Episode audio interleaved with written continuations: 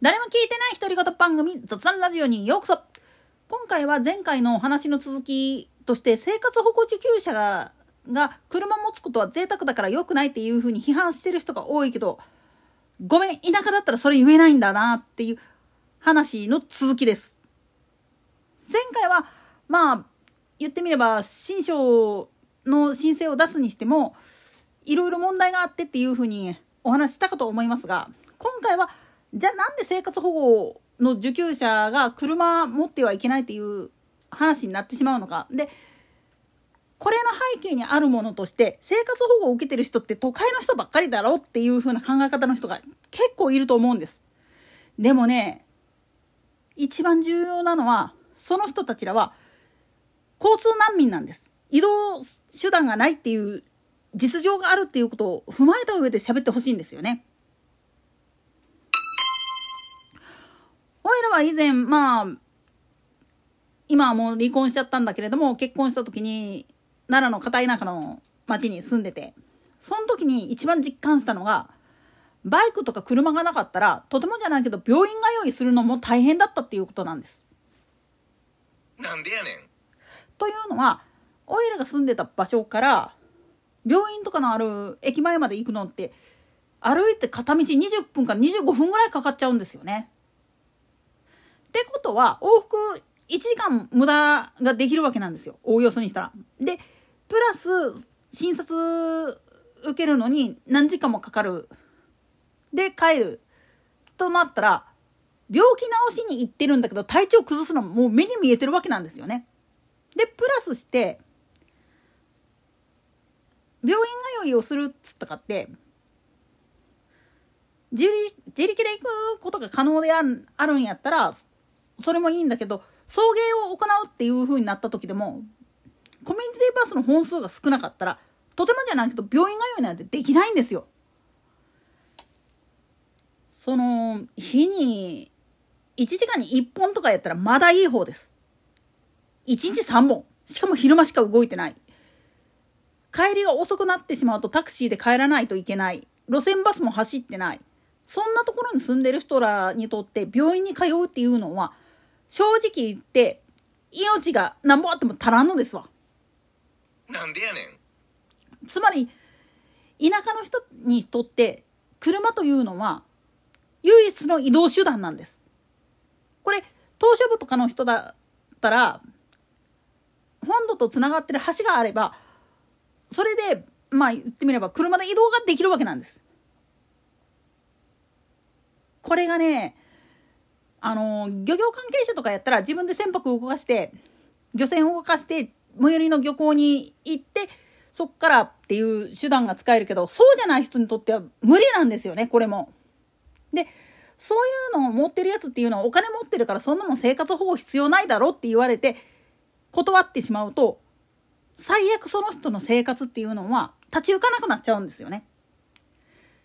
収入だって漁業関係者でもやってる分野によっては収入が全然なくってそれに頼らざるを得ないっていう人もいるし農家だって季節によってはもちろん農協から助成金とかが出るからなんとかなるんだろうって言われるけれどもものによってはその助成金出ない場合もあるんですよね。豊作だったがために価格調整のために無駄をせんにゃいかん。せっかくできた作物を自分の畑で潰していかんなあかんのですわ。そういう無駄っていうのもあって、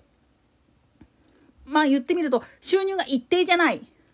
助成金っていうのが出たとしたって、県もほろろだったら生活にならないんですよ。そしてそれらを出荷したりとか、あるいは自分たちが、まあ、自分たちの子供とかを送迎したりするのにも、自治体がスクールバスとか走らせてくれてるんだったらいいけれどその本数とかがなかったらとてもじゃないけれどもできないんですよね。こういったことを考えずにええ加減なこと言ってほしくないんですよね。もっと言ってしまったら都市部でかつその生活保護を受けてる人らが徒歩圏内で徒歩5分以内の圏内で公共交通機関が使えてかつその本数が多いところであればほぼヘルパーさんとかを使わなくても介助人がまあ一人ぐらいついてくれると移動ができるわけなんですよね。でもそういうのがないような地域に住んでしまうととてもじゃないけれども移動が難しくなるんですよ。生活に必要な移動手段として車っていうのが必要ですっていう人はこれ実際掛け合ったらあの処置っていうのは可能なんですよ。あくまでもそれは軽音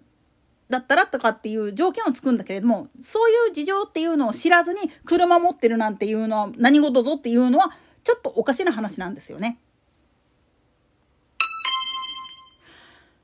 こういったことをきちっと論議しなきゃいけないのにそういうための法改正っていうのをしていかなきゃいけないのにもかかわらずそれを阻害してる人たちがいるんです。言うまでもなく与党の人らで言ってしまうと不祥事を起こしてる人たちが足引っ張っててそれを追及している野党も野党で最優先順位は何って言われた時に政治家の不祥事なんていうのは後からなんぼでも誇り叩きが出てくるわけやからできることなんです。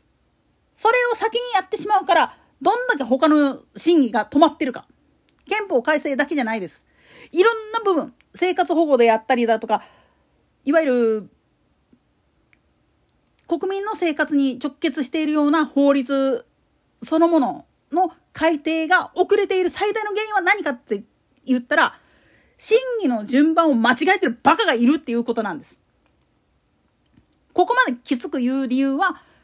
この先7月にもう参院選が行われるんだけどこればっかり言うような野党や候補者なんていうのはもうはっきり言って切るしかないんです。邪魔ですから。だからこそ本当に大事なのは、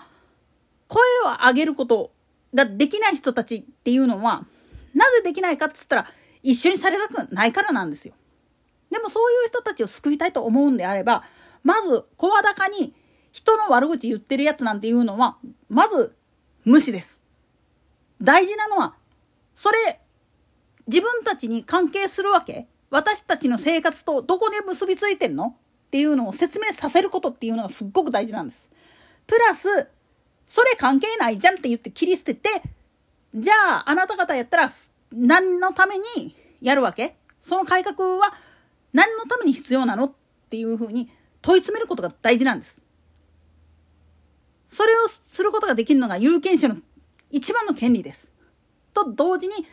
それをガン無視して自分たちのやりたい放題やってるような政治家っていうのは、選挙のたんびに切り捨てていかなきゃいけないんですよ。といったところで今回はここまで。それでは次回の更新までごきげんよう。